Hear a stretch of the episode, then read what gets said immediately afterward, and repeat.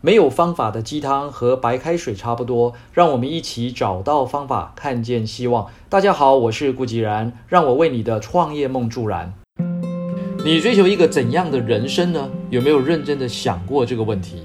有一回与台湾一位知名的营建公司黄董事长聊天，他突然提到年轻时在台大求学，一位教经济学的教授，当时也是农民银行董事长，后来农银又并入到了合作金库里。他曾经在课堂上问过这个问题。他说：“人生是在追求自由度的最大化。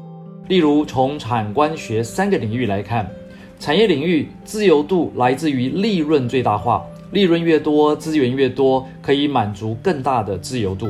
那以政府官员来讲呢，自由度来自于权力的最大化，权力越大，资源越多，可以满足更大的自由度。”在学术领域呢，自由度来自于学术成就的最大化，例如像是诺贝尔奖，那成就越大，资源就越多，同样可以满足更大的自由度。黄董啊，后来补充说明，这里所讲的自由度，其实就是一种随心所欲的程度。所以企业越大，老板可以实现的理想就越多。今天可以立马决定跨入某一个领域，或是某个市场、产品或技术。那明天呢，也可以突然结束掉某个项目，因为资源相对较多，自由度就会比较大。随心所欲啊，没有贬义的意思，但我比较喜欢说的是心想事成的能力。而黄董事长讲的自由度，其实也就是我们在希望学院课堂上讲的竞争力。当一个人的竞争力越高，能推动实现的事情啊就越多。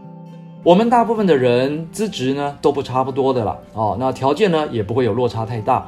所以在面对市场竞争的时候啊，一定先要确定自己的天赋和特长所在，不然会很辛苦，往往呢是事倍功半。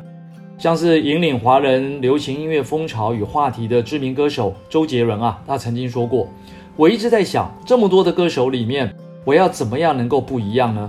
各位都知道，周杰伦唱歌咬字啊非常不清楚，曲风呢又经常是嘻哈绕舌与中国风的混搭。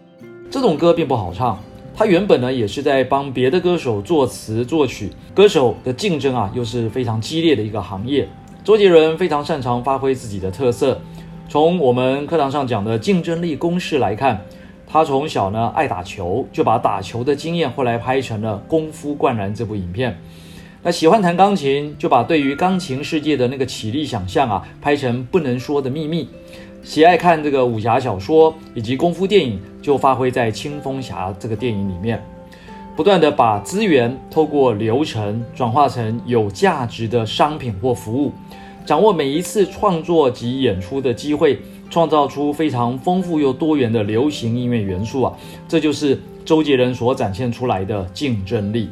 所以各位朋友，你追求一个怎样的人生呢？让我们一起活出自己的不平凡吧。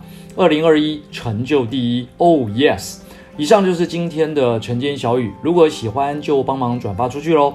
善知识要传递才能产生力量。我们下回再会。